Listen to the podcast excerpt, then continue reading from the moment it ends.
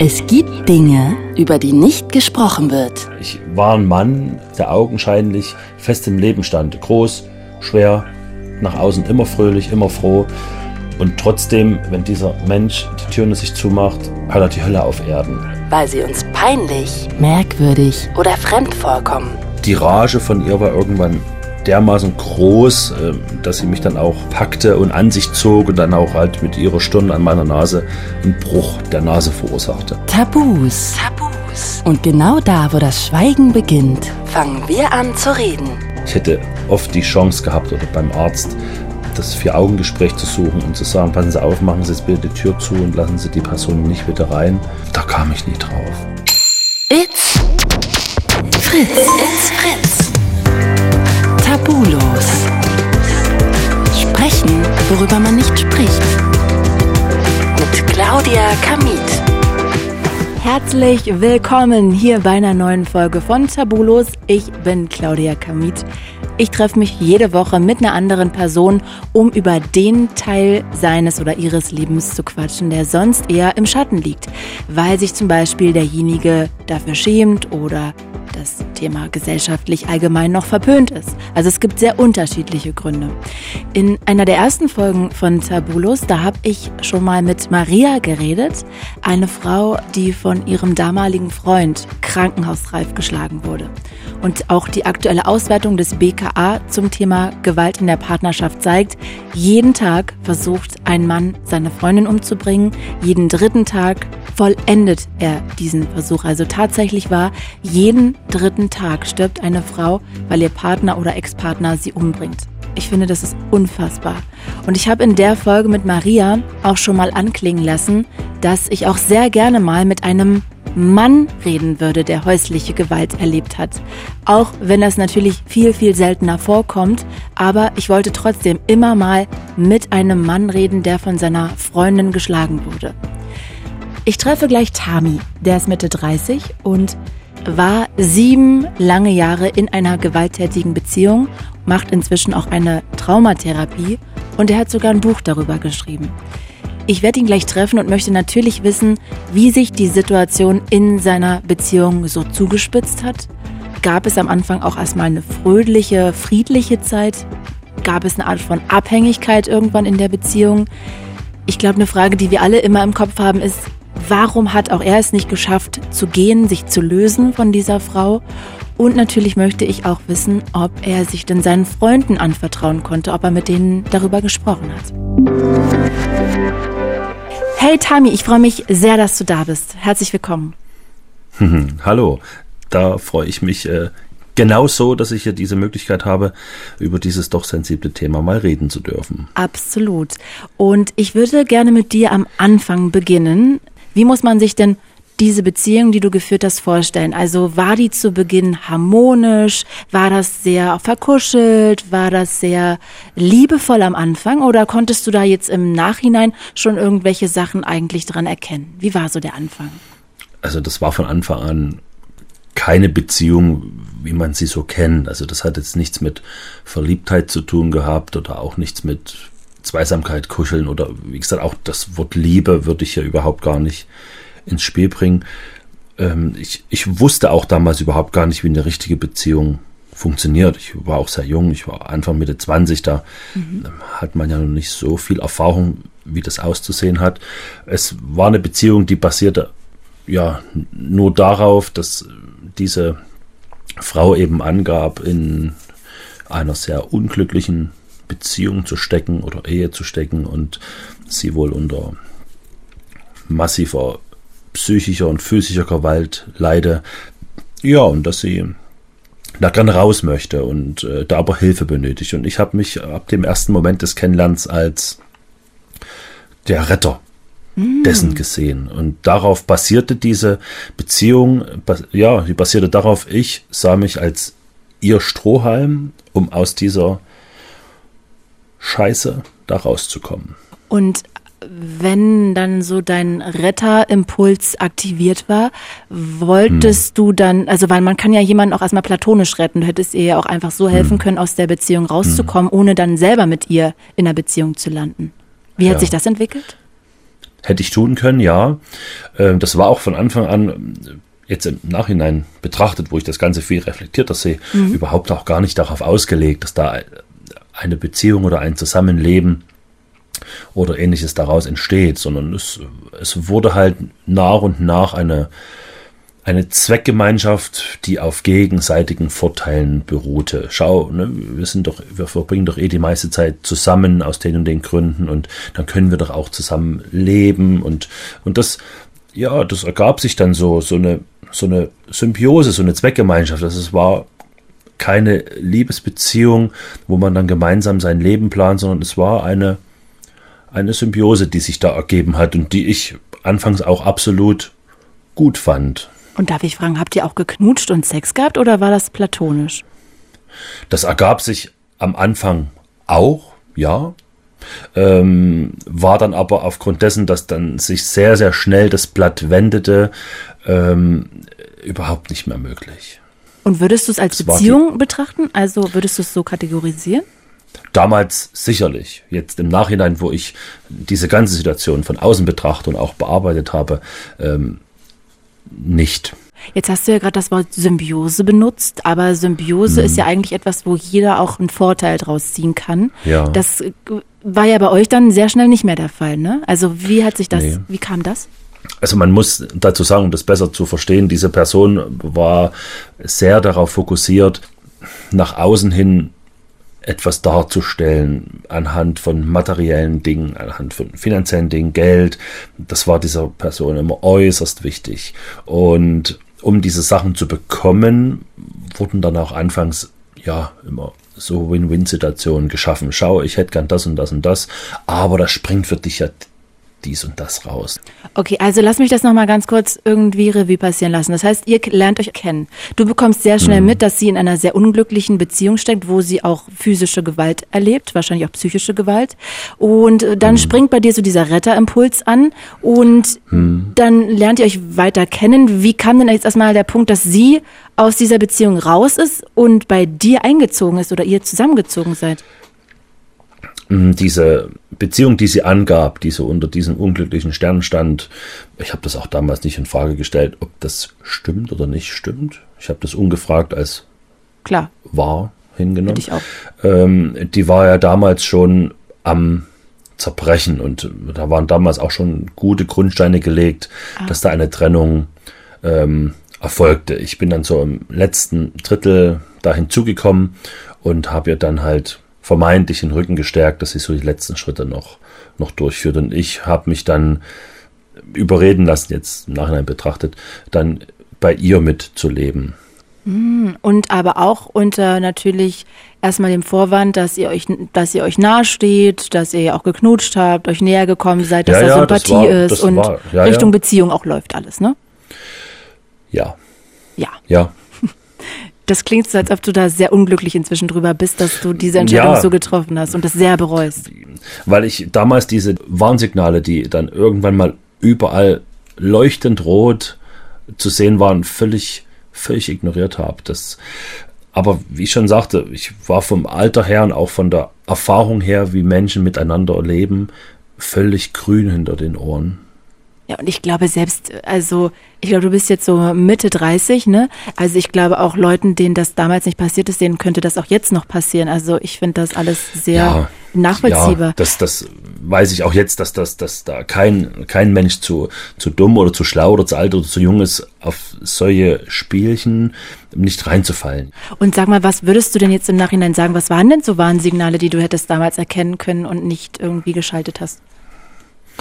Na, Warnsignale waren, dass, dass ähm, sich stets dagegen gewehrt wurde oder überhaupt gar keine Chance bestand, ähm, Dinge aus dem damaligen Leben zu erfahren, dass auch kaum eine Chance bestand, ähm, nähere, engere Freunde kennenzulernen. Auch keine Chance bestand, dass es Menschen gibt, die diese Frau schon lange kennen und von denen man auch mal erfährt, Mensch, wie ist denn diese Person? Also das ist für mich heute ein Warnsignal, wenn ein Mensch so ein ganz großes Tuch drüber legt, wer war ich gestern und wie gestaltete sich mein Leben bis jetzt.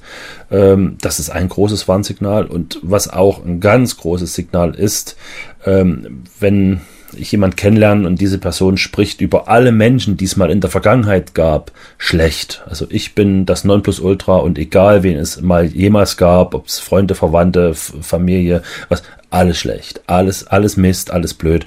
Und das ist auch so ganz bezeichnend, wenn ein Mensch über seine Vergangenheit ähm, durchweg schlecht redet. Was hat sie denn gesagt, wenn du gefragt hättest, ey, wo hast du denn vor zehn Jahren gelebt? Oder kann ich mal einen Freund von dir kennenlernen? Oder?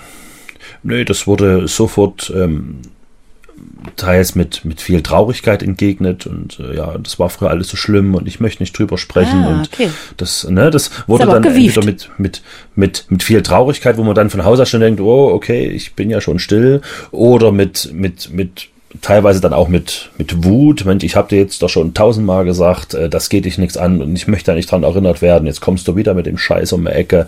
Ne, dass man dann schon aus, aus Angst die Klappe gehalten hat oder aus Respekt vor der Traurigkeit, die diese Person dann ganz schnell eingeholt hat. Ja, das war sehr bezeichnend. Das ist auch ein weiteres Merkmal, ne, wo ich heutzutage sehr, sehr äh, misstrauisch werden würde, wenn ein Mensch ständig so reagiert. Klar, ich, ich habe auch Dinge die mir widerfahren sind, wo ich auch heute sage, wow, das fällt mir jetzt schwer darüber zu reden, könnten wir das jetzt mal sein lassen. Mhm. Aber wenn das nur an der Tagesordnung ist, dann ist es auch schwierig. Jetzt hast du gerade erzählt, ihr seid dann zusammengezogen, du bist bei ihr eingezogen hm. und es gab zwar schon Warnsignale, aber auf die hast du nicht so richtig gehört und es war ja bestimmt auch anfangs, sonst wärst du ja gar nicht eingezogen, erstmal zumindest ein bisschen schön, ne? Also sonst macht man das ja nicht, wenn es nur schrecklich ist. Also das heißt, es ja, war ja am Anfang ja. nett. Wie ist es denn dann gekippt oder wie hat es sich denn dann weiterentwickelt? Ja, das war anfangs schon überwältigend auch für mich als doch jungen Menschen. Sie war auch oder ist auch einige Jahre älter, dann in, in eine Welt eingeführt zu werden, die wirklich sehr von, von Äußerlichkeiten geprägt ist. Das hat schon auch erstmal Eindruck hinterlassen, mhm. muss ich zugeben. Ich lasse mich sehr, sehr selten von Äußerlichkeiten beeindrucken, aber das hat damals, es hat gesessen. Ähm, das Ganze begann dann zu kippen, wo dann so mit, mit, ja, es wurden mit, mit Harmonie und auch mit gegenseitigem Einverständnis wurden so nach und nach Abhängigkeiten geschaffen, materieller Natur, finanzieller Natur, die Wohnsituation. Ne? Das war dann alles nach und nach in, in ihre Hand gegangen, Kannst ja. du das mal ein bisschen erzählen? Also was heißt denn, sie hat dich finanziell abhängig gemacht oder was hast du ausgegeben? Ja, man hat dann irgendwann gesagt, ach dann, man hat dann irgendwann gesagt, ach lass uns doch alles über ein Konto machen, das ist doch, das ist doch besser oder du kannst doch bei mir leben oder schau mal, hier, hier ist doch alles da, was, was brauchst du denn dann noch an, an Möbeln von damals und, und ach, die, die Kleidung, die du trägst, die ist zwar okay, aber schau mal, das würde dir doch viel besser stehen. Also so nach und nach wurde man demontiert, hintenrum. Und wie weit wurdest du da finanziell abhängig gemacht? Das verstehe ich noch nicht ganz, weil eigentlich würde man ja denken, wenn sie sagt, ähm, zieh doch bei mir ein, deine Möbel brauchst du nicht, dann hast du ja erstmal jetzt noch nicht viel, also hast ja Geld gespart eigentlich eher. Nee, habe ich nicht. Die finanzielle Abhängigkeit erstmal dahin geht, dass er sämtliche Einnahmen, die ich hatte, damals halt Gehälter und Co., ähm, auf ihr Konto ging. Es hieß ja, lass uns doch ein gemeinsames Konto machen. Ah. Das war zwar pseudo-gemeinsam, aber die Verfügungsgewalt hatte sie. Oh. Ähm, und wenn mal was war, ja du, ich bräuchte mal einen Fuffi oder so, dann hat sie das dann halt rausgegeben. Ne? Also das war das die erste Abhängigkeit. Das, ja, wie mit Taschengeld komplett, von Mutti. Ja, ja, ja, es war wie ein Taschengeld von Mutti. Das war das Erste, mhm. was, was war. Und äh, der Zuzug in ihr Anwesen, der brachte jetzt keine Ersparnis mit sich. Das ist eine Immobilie, die, ähm, das ist ein 300 Quadratmeter Haus, das ist ein 15.000 Quadratmeter Grundstück drumherum. Das bringt keine Ersparnis. Das bringt, äh, das bringt eine ganze Menge Arbeit und auch finanzielles Zutun mit sich, weil ihr Wunsch war ja ständig, dieses Haus ähm, pausenlos nach ihren Wünschen umzubauen, auszubauen, äh, immer mehr, mehr, mehr. Hast du denn auch irgendwie angespartes Geld für sie ausgegeben oder konntest du das für dich behalten? Alles, alles, alles. Also es war dann am Ende nichts mehr da. Es wurde alles angegriffen. Gelder, die irgendwo vorhanden waren, Versicherungen, laufende Einnahmen aus Gehältern. Dann damals hatte ich einen sehr, sehr schlimmen Unfall während dieser Zeit. Da floss viel an Schmerzensgeld und Entschädigung. Das floss alles dahin, ja. Wie, also das heißt, das ist ein Autounfall, was ja erstmal schrecklich ist. Dann hast du dafür Schadensgeld bekommen und auch das hat sie dir abgeknüpft. ja, das war ein sehr, sehr schlimmer, also wirklich ein schlimmer Unfall, wo ich auch heute noch eine dauerhafte Behinderung davon getragen habe, auch dementsprechend Prozente habe und auch eine Rente bekomme jeden Monat, mhm. ähm, weil ich erwerbsgemindert bin dadurch. Und ähm, damals gab es einen Schuldigen für diesen Unfall, floss auch sehr viel Geld, das war ein sechsstelliger Betrag.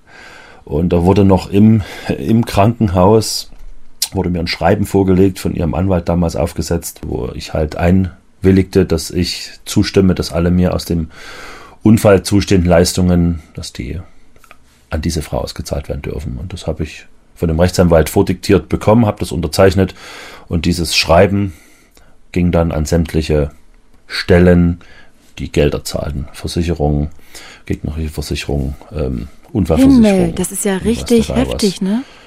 Ja. Was wäre ja. denn gewesen, wenn du gesagt hast, nein, das unterschreibe ich nicht, gar keinen Fall? Das war zu diesem Zeitpunkt überhaupt gar nicht mehr möglich. Ich, wir sind da jetzt, jetzt im, im Erzählen schon viele, viele Jahre vorgesprungen.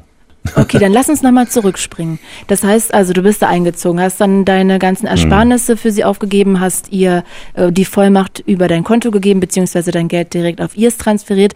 Sie hat dir ja. so ein bisschen Taschengeld wie Mama gegeben. Äh, auf Nachfrage. Auf Nachfrage, genau. Wie war denn das mit deinen Freunden? Ähm, hatten die davon Ahnung, deine Familie? Also irgendwer muss doch da auch mal gesagt haben, Mensch, Tami, hm. jetzt hier stopp, bis hierhin und nicht weiter, das geht nicht.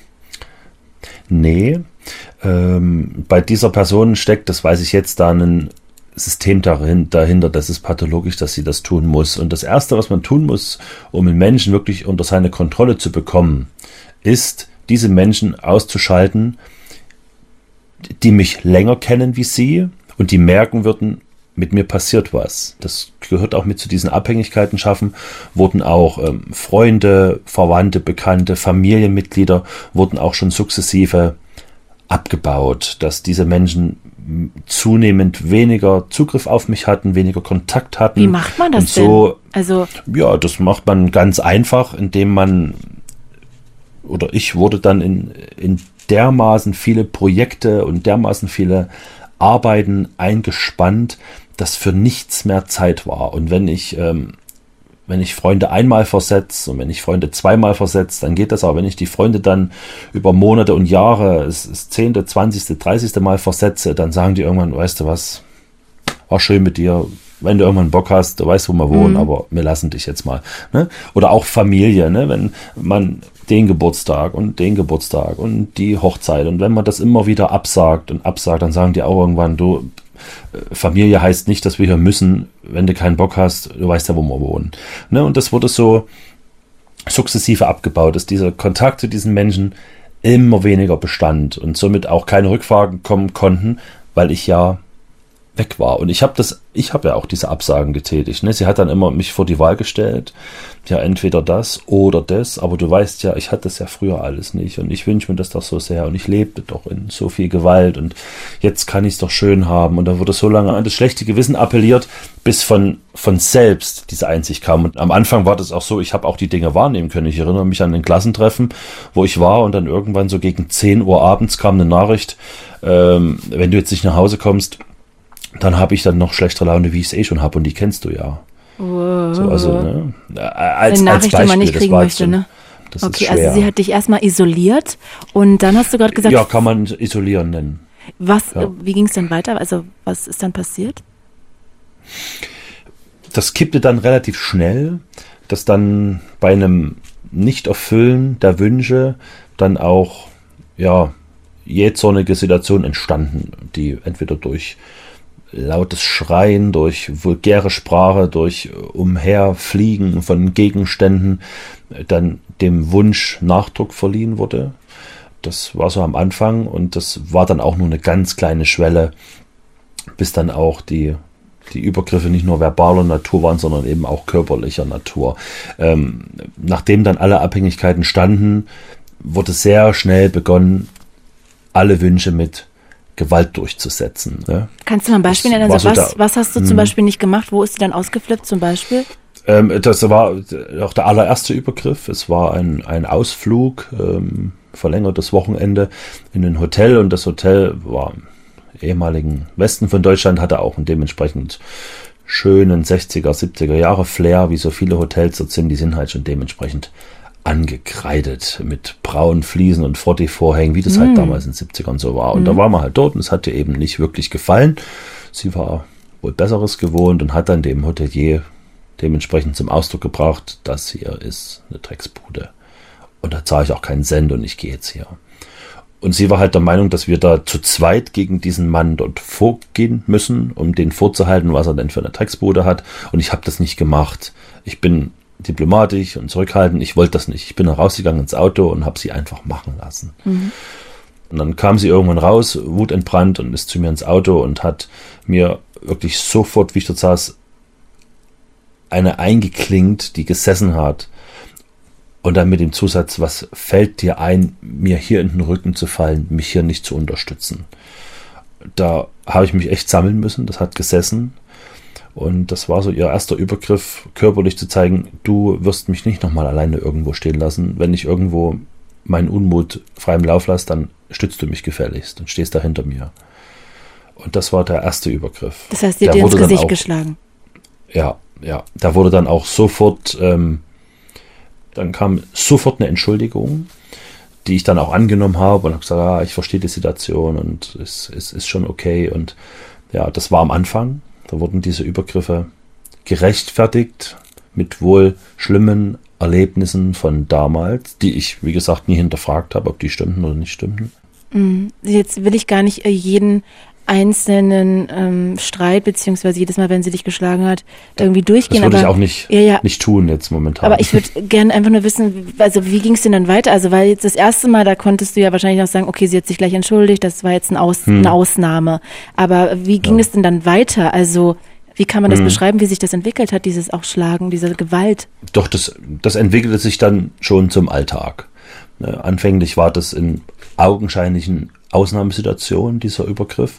Aber aus den Ausnahmesituationen wurden dann alltägliche Dinge. Da hat's hat's gereicht, wenn das Obst falsch geschnitten war. Die nichtigsten Dinge haben gereicht, um Übergriffe, egal welcher Natur, zu rechtfertigen. Das ging dann relativ schnell ich, ich finde das immer sehr schwierig. Also ich bin jetzt mal einfach ganz, ganz ehrlich. Äh, gerade wenn es auch bei, also G Gewalt gegen Frauen ist, finde ich unfassbar schlimm. Gewalt gegen Männer ist aber ebenso schlimm. Und ich habe manchmal das Gefühl, dass es dann eher so legitimiert wird, dass man sagt, naja, komm mal, und sie hat ihm ähm, einfach nur eine Backpfeife gegeben. Aber das ist es ja nicht. Nee. Ne? Und deshalb mhm. würde ich einfach mal gerne mhm. wissen, kannst du mal kurz erzählen, ähm, wie sich das dann geäußert hat? Also, dass es, dass es auch einem Mann sollte man auch keine Backpfeife geben, finde ich übrigens persönlich. Aber ähm, trotzdem kannst du es mal kurz so ein bisschen einordnen, dass man, dass man das, dass auch Leute, die vielleicht jetzt irgendwie gerade zuhören und denken so, na ja, komm on, das war vielleicht eine Backpfeife, ist jetzt nicht so schlimm, wirklich mal irgendwie auch merken, dass das wirklich was geht, was ist, was gar nicht geht, was wirklich einfach gewalttätig mhm. nur ist. Ich hatte immer zum Beispiel die Aufgabe, sämtliche Hausarbeiten zu machen, auch Wäsche zu waschen und Wäsche einzuräumen. Und die Wäsche musste immer nach einem von ihr vorgegebenen Muster eingeräumt werden. Gewisse Sachen durften nur aufgehangen werden, gewisse Sachen durften nur gelegt werden. Und ich habe das getan und habe das dann offenbar falsch gemacht. Sie öffnete dann halt den Kleiderschrank, fand Dinge falsch vor, äh, nahm diese Dinge, aber dann auch alle Dinge, auch die, die richtig waren, nahm die Dinge komplett, wie sie sind und warf sie im ganzen Bündel, wie sie waren, die Kellertreppe runter. Hat den ganzen Schrank leer geräumt, die Schranktür flog auch aus den Angeln, alles runtergeflogen. Und dann wurde ich herbei-zitiert und heißt so, und es hebst du jetzt schön wieder auf oder machst du das richtig? Wow, richtig und dann begab ich mich eben ja, immer, immer demütigend, immer, immer mit äh, vermeintlichen Schwächen, äh, auch an der Männlichkeit zweifeln, Lusche, Schlappschwanz, du packst doch nichts. Ne, wenn ich mal wieder brauche, gehe ich lieber in den Swingerclub, du kriegst doch eh nichts auf der Reihe. So, so ganz so typische, so klischeehaft runterbuttern. Ne? Und dann, ne, du hast den Schrank nicht ordentlich eingeräumt, da flog das die Kellertreppe runter und dann hingestellt, du gehst jetzt da runter und holst das. Und dann ging ich da runter, die erste Stufe, dann gab es einen Tritt in den Rücken und dann flog ich mit meinen 108 Kilo, die ich habe und knapp zwei Meter Größe die Kellertreppe runter. Und lag dann da unten und bin mit meinem Gewicht auch dermaßen schön auf das Bein aufgekommen, dass das dann im Krankenhaus landete mit einer Oberschenkelschafffraktur, wo ich auch heute noch Implantate drin habe. Ein Übergriff. Ich lag dann unten in dem Haufen von, von, von Klamotten, sie stand dann oben, hat gesagt, du hast jetzt eine Stunde Zeit, das aufzuräumen und ging. Sie ist ja nicht mehr zur Hilfe unten. gekommen. Wow. Nein, in dem Moment wusste sie auch nicht, was mir passiert ist. Ich wusste ja auch nicht. Ich habe dann erst ein paar Momente später gemerkt, hier ist was passiert. Und es ist nicht mal nur eine Prellung, hier ist richtig was passiert. Ja, ähm, das ist zum Beispiel ein, ein, ein Beispiel eines, eines Übergriffs oder ein falsches Telefon gekauft. Sie wollte so und so ein Festnetztelefon mit einem Farbdisplay. Ich habe das falsche gekauft mit einem Schwarz-Weiß-Display. Und dann wurde das Telefon eben als Faustkeil benutzt, dieses Telefon und halt dementsprechende Wunden sind dann auch entstanden ähm, aus Wut. Die Rage von ihr war irgendwann dermaßen groß, äh, dass sie mich dann auch äh, packte und an sich zog und dann auch halt mit ihrer Stirn an meiner Nase einen Bruch der Nase verursachte. Also das schaukelte sich dann innerhalb von Minuten so hoch über das falsche Telefon, ähm, dass äh, ich, ich kann diese, diese Momente auch sehr, sehr schlecht beschreiben, da ich dann, das war ja in einem sehr fortgeschrittenen Stadium schon, dann oftmals auch dann in den, in den Zustand gekommen bin aus Schutz, dass ich dann diese Sachen wortlos und, und regungslos ertragen habe. Ich habe dann auch, mein Körper war auch in einem Zustand, dass ich in den Momenten auch keinen Schmerz oder keine Angst empfunden habe. Ähm, ich habe das dann ertragen, wie eine Art, ich sag mal, Traum, es klingt jetzt blöd, aber es war so. Man mhm. hat dann eine Resilienz entwickelt, wie man diese Übergriffe ähm, erträgt. Das habe ich dann auch schon gemerkt, wenn das losging.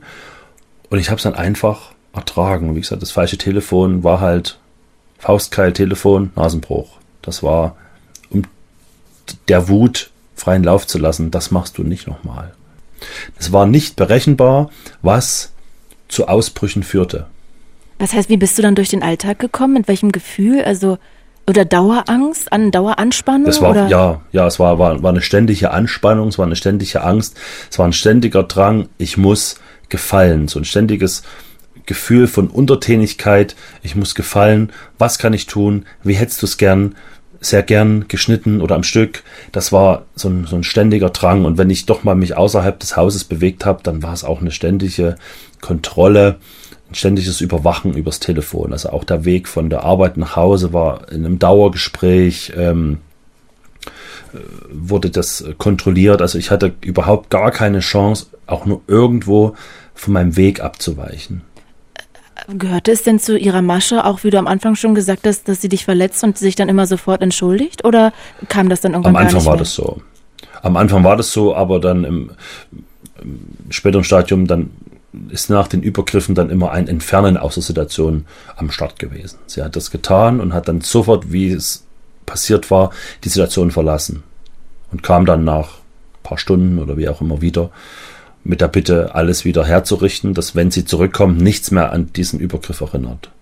Ach, du musstest dann auch noch ihren Scherbenhaufen auffangen und Immer. aufwischen. Ja. Auffegen. Ja. ja. Und äh, sag mal, als du dann im Krankenhaus warst, auch da kam keine Entschuldigung, kein irgendwie, Nein. ich mach's besser. Nee. Da wurde man zuvor schon gut eingelotet.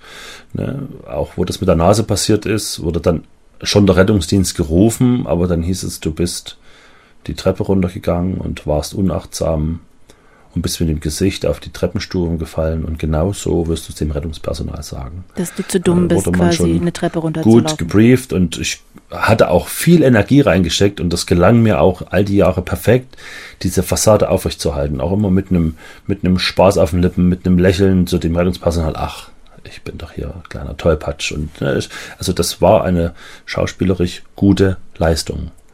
Und wurde offenbar auch angenommen von dem Personal. Ich habe auch im Krankenhaus, ich hätte oft die Chance gehabt oder beim Arzt, ähm, das Vier-Augen-Gespräch zu suchen und zu sagen, passen Sie auf, machen Sie jetzt bitte die Tür zu und lassen Sie die Person nicht wieder rein. Ich erzähle jetzt mal, was hier wirklich abgeht. Auf, da kam ich nie drauf. Da war stets die Angst da und es existierten dann ja auch schon, ich nenne es mal Joker, die das Ganze offiziell hätten anders dargestellt. Also es wurde auch sehr, sehr oft das Schlachtfeld fotografiert und gesagt, ja, wenn was ist, das stelle ich so dar, dass du das gewesen bist. Ja, also es wurden viele. Äh, was Maßnahmen heißt das zum ergriffen. Beispiel? Was, also was hätte, könnte man da fotografieren? Ich kann es mir gerade nicht so richtig vorstellen. Wenn Dinge kaputt waren im Haushalt, wenn ja. Dinge kaputt waren, Gegenstände unten lagen, irgendwas abgebrochen war, ähm, ja, es sah ja nach manchen Übergriffen auch nicht gerade schön aus.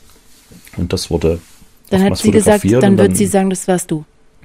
Ja, und sagt, dir als Mann glaubt doch keiner. Sie hat auch schon mit dem Klischee gespielt, dass in der Gesellschaft ähm, Übergriffe auf vermeintlich schwächere Frauen, Kinder, Randgruppen werden, sind ganz anders legitimiert wie Übergriffe auf vermeintlich starke. Also ne, hatten auch schon Polizisten, wo sich ein Mann gewandt hat und sagt, ich erfahre Gewalt und auch die Polizei sagt, er wird schon einen guten Grund haben, warum du da drüber kriegst. Also das, das, das zieht sich auch bis hinein in Polizei und Co., dieses Denken. Und damit hat sie gespielt. Ich erinnere mich auch an eine Situation, wo sie auch ähm, in einem Bademantel vor mir stand und hat dann diesen Bademantel vor mir fallen lassen. Sie war gänzlich nackt drunter, begann sich dann selbst zu boxen und zu kratzen, an den Brüsten zu ziehen und dauernd zu schreien, hör auf, du tust mir weh. Und ich habe das wirklich wie, wie, wie im Traum erlebt und was, was macht diese Frau hier?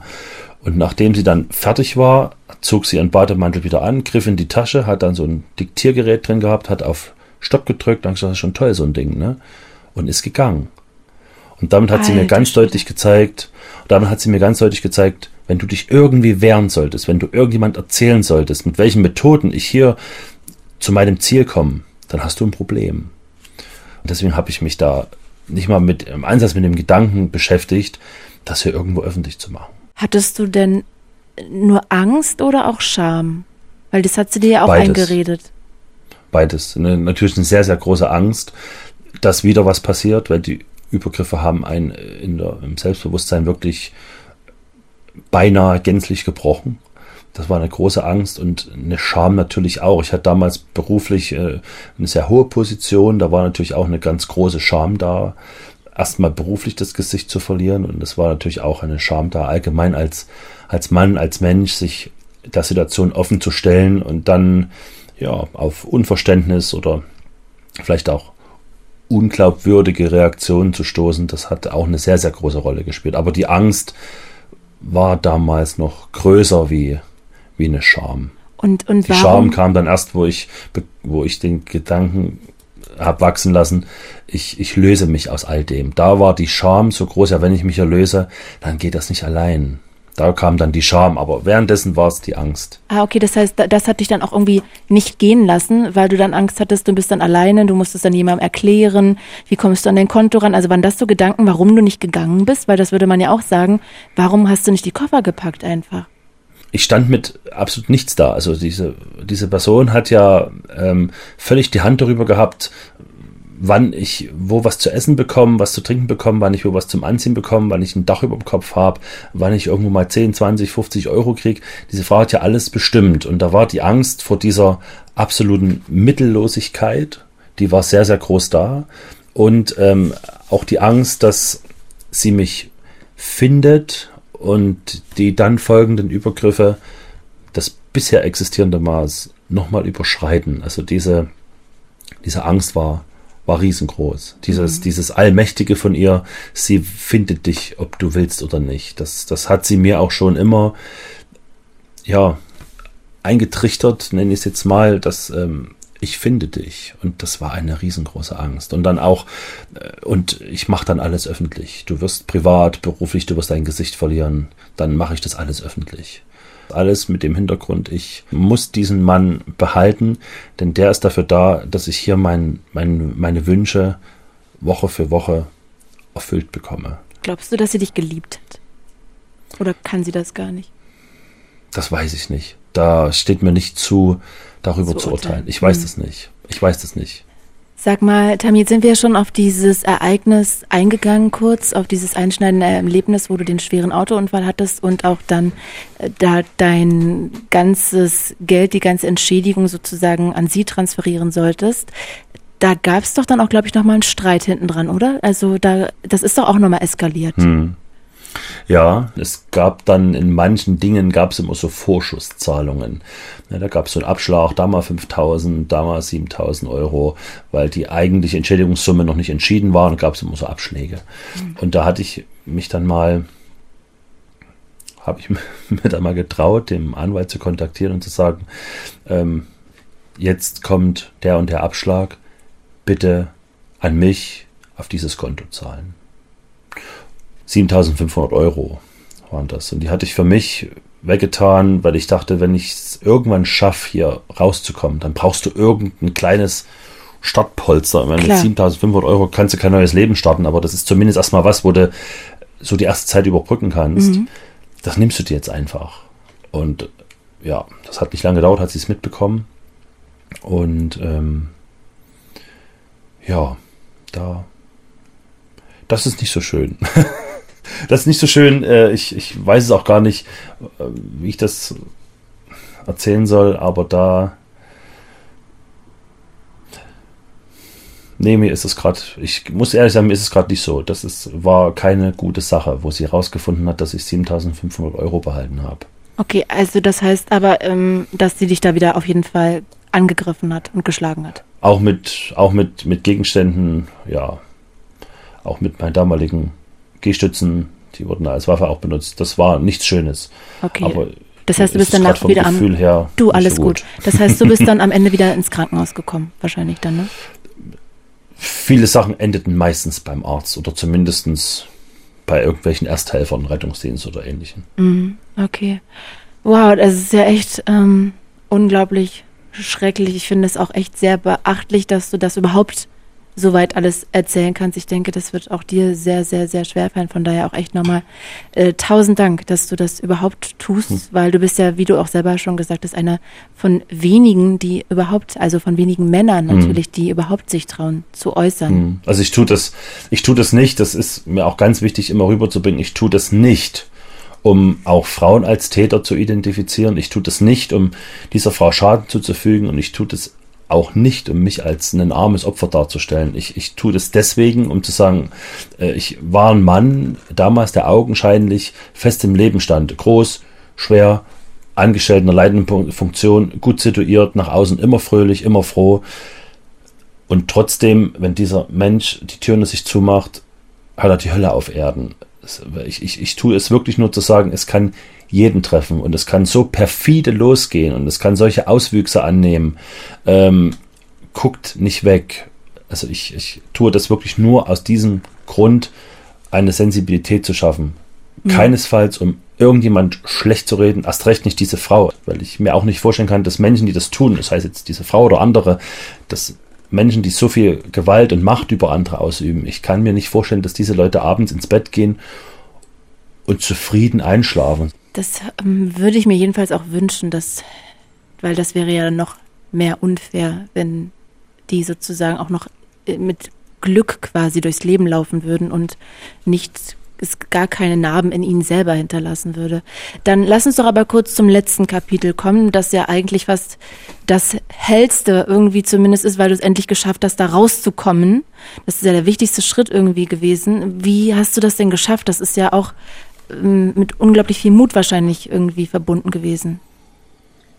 Ich hatte sehr, sehr lange Zeit, habe ich viele Vorbereitungen getroffen im Kopf, wie ich das schaffe, da rauszukommen. Und dann gab es mal so die Situation, wo ich morgens zur Arbeit gefahren bin und ich habe äh, davor waren auch wieder furchtbare Übergriffe gewesen, habe dann auf dem Weg zur Arbeit was getan, was ich selten bis nie getan habe. Ich habe immer gerufen, ich hasse dich, ich hasse dich, ich hasse dich. Das war so schlimm. Und bin dann auf der Arbeit angekommen mit unfassbaren Halsschmerzen. Durch das Schreien im Auto den ganzen, die ganze Fahrt hinweg. Und habe dann auf der, auf der Arbeit, es war ähm, dann so, dass es über den Tag immer, immer schlimmer wurde mit dem Halsweh. Und dann auf dem Weg nach Hause war so meine Überlegung, eigentlich müsstest du jetzt in die Apotheke fahren und dir Halstabletten kaufen gegen diese Problematik. Aber das ging nicht, denn es war genau, es war bekannt, der Weg von der Arbeit nach Hause dauert so und so viele Minuten ähm, und dann bin ich da und wenn ich irgendwo mich auch nur verspäte, ohne mit ihr Rücksprache zu halten, gibt's Ärger. Und da bin ich ins Auto gestiegen und hatte diese Halsschmerzen und fand das so schlimm, dass ich als erwachsener Mensch nicht diese Chance habe, jetzt in die Apotheke zu fahren und sagen, können Sie mir mal bitte ein paar Halstabletten geben, ich habe Halsweh. Und da habe ich dann, das war wie so ein, das kann ich bis heute nicht sagen, wie das kam und warum das kam, kam so dieser Blitz, jetzt schalte ich mein Telefon aus und ich fahre da nicht mehr hin. Und das habe ich auch gemacht, habe das Telefon ausgemacht und habe den Entschluss gefasst, du fährst da jetzt nicht mehr hin. Nie wieder, nicht nur heute, du fährst da nie wieder hin. Wow. Und, und dieser Entschluss kam und den habe ich dann auch durchgezogen. Ne? Ich, man, man kennt es von Frauen, die oftmals Gewalt erleben, die, die sind schon, es ist 20. Mal Gast im Frauenhaus, nächsten Früh sind sie wieder weg und sind wieder hingegangen. Da kennt man das ja sehr typisch. Mhm. Ähm, bei mir war das so, und das kenne ich jetzt auch jetzt in meiner Arbeit im Männerschutz, wenn dann der Mann irgendwann den Entschluss fasst, dauert wesentlich länger, als wenn Frauen den Entschluss fassen, aber dann steht der oftmals fester, dieser Entschluss. Und die Rückfallquote ist wesentlich geringer, als es bei Frauen der Fall ist. Ja, bei Frauen Unsere ist es, wenn ich ganz kurz ähm, einhaken darf, ich hatte ja schon hm. mal mit ähm, einer ähm, Frau geredet, die ja Ähnliches widerfahren ist wie dir, also die auch ja. Opfer von häuslicher Gewalt geworden ist. Und die meinte halt, dass ähm, sie halt immer wieder zurückgeht, weil sie immer oder gegangen ist, weil sie immer wieder die Hoffnung hatte, ach, der, der wird sich ändern. Doch, der wird sich doch ändern. Ja, er hat doch gesagt, er, er wird ja, sich ändern. Und vielleicht ist, ich glaube, dass das ganz oft so ein Trigger ist, warum man dann wieder zurückgeht. Ne? Also ich sage das nach, nur. Nach Veränderungen. Genau, wenn man die Hoffnung kind, nicht aufgeben möchte. Das Geld.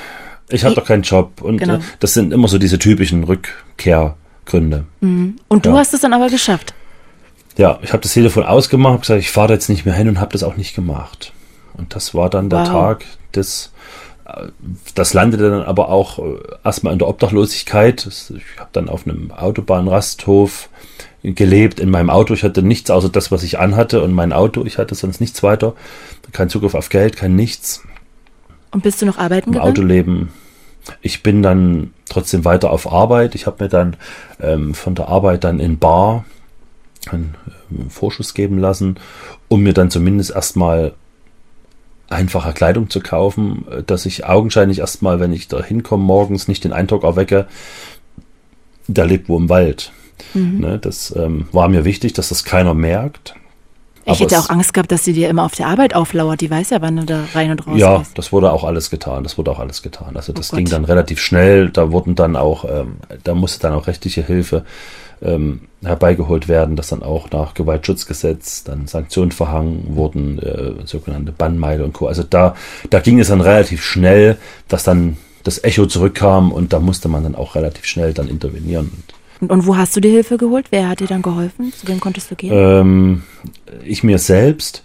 Auf der Suche nach Hilfe habe ich mitbekommen, so dieses Spezifische auf den Mann gesehen, wo jemand ist, an den man sich wendet, wo völlige geschlechterspezifische Dinge, stereotype Dinge, klischeehaftes Denken völlig raus ist, sondern man als Mensch gesehen wird, ähm, das hat mir gefehlt und mhm. das gab es nicht. Und da habe ich gesagt, okay, das, das brauchst du jetzt aber.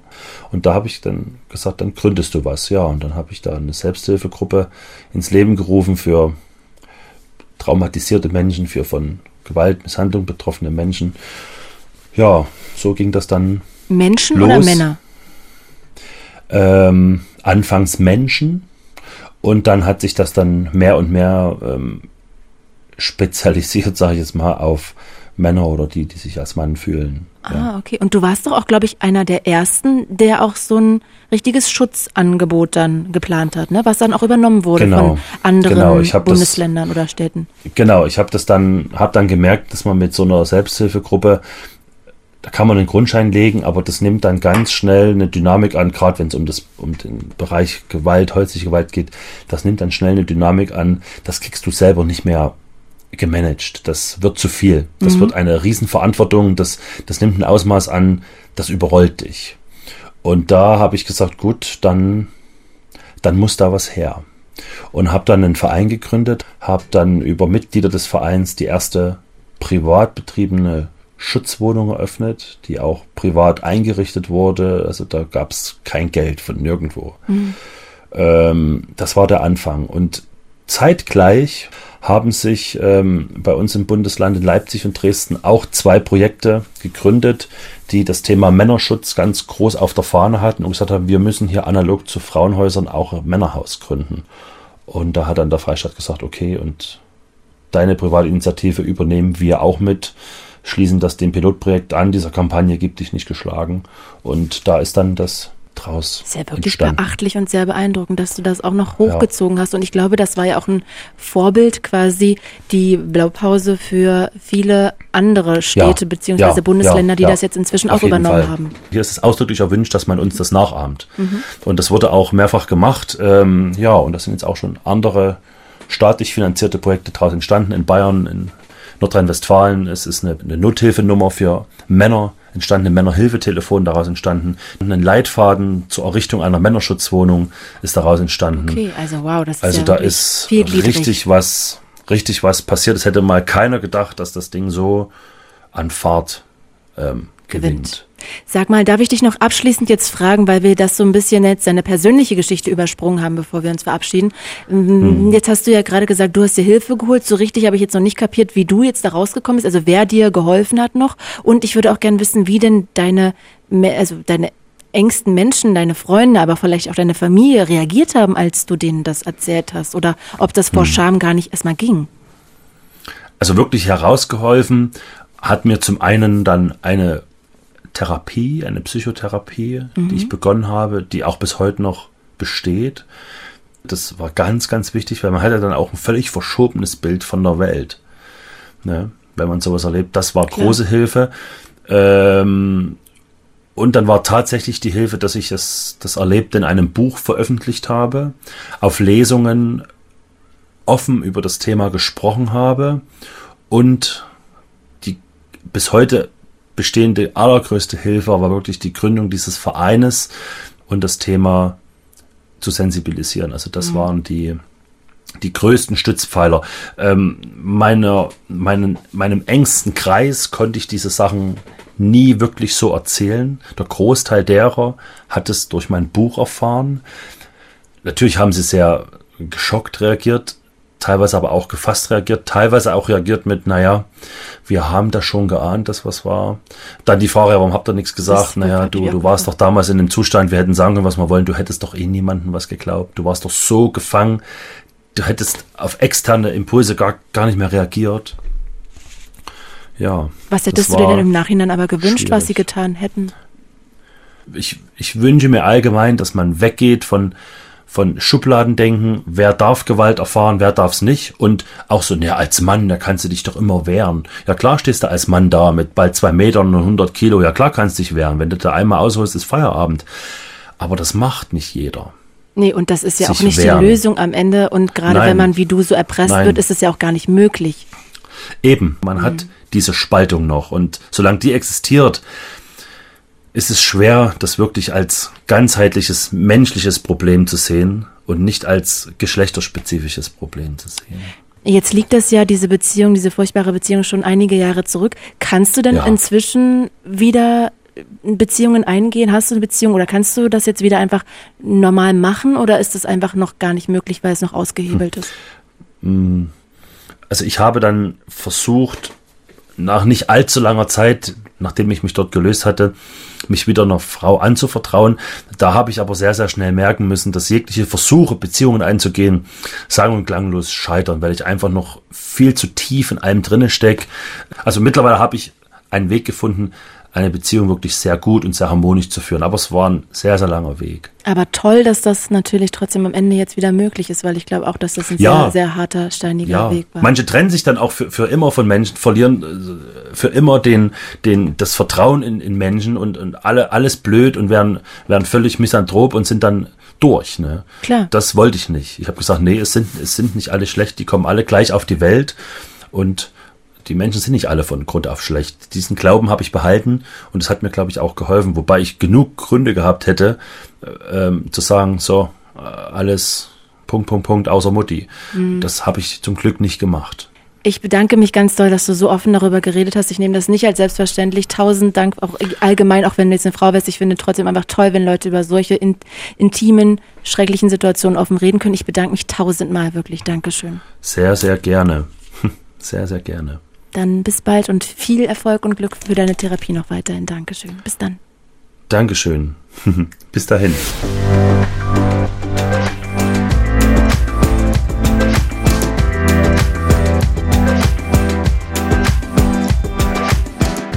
Ich bin ehrlich gesagt so ein bisschen schockiert von der Brutalität und vor allem dieser Skrupellosigkeit dieser Frau und vor allem auch wie perfide sie das eingefädelt hat und wie das abgelaufen ist. Ne? Also wie sie sich das alles so hingebaut hat, dass er gar nichts sagen darf. Also weil natürlich kommt ja immer bei diesem Thema sofort die Frage auf, warum bist du nicht gegangen? Und sie hat ja so eine aussichtslose Situation für ihn geschaffen, dass er da eigentlich gar nicht rauskommen konnte, dass er nichts sagen durfte, weil sie die Situation sonst umgedreht hätte. Also wirklich eine unglaublich schreckliche Situation und ich finde umso mehr bewundernswert, dass er es daraus geschafft hat. Äh, das war die Geschichte von Tami. Vielleicht habt ihr ein ähnliches Schicksal oder wollt eure Geschichte erzählen, die vielleicht mit einem ganz anderen Tabuthema zusammenhängt. Oder womöglich habt ihr einfach Vorschläge zu allgemein irgendwelchen anderen Tabuthemen. Dann schreibt sehr gerne eine Mail an podcast.fritz.de. Und natürlich, ihr wisst Bescheid, wenn euch der Podcast gefällt, dann seid so zauberhaft, empfehlt ihn weiter an alle, die ihr kennt. Und wenn ihr Bock habt, dann könnt ihr natürlich auch sehr gerne noch den Podcast abonnieren. Ich bin Claudia Kamit und das war Tabulos. Tabulos. Sprechen, worüber man nicht spricht. Mit Claudia Kamit. Redaktion Franziska Schmalbach, Daniel Hirsch und Kim Neubauer. Sounddesign Kevin Kastens. Fritz ist eine Produktion des RBB.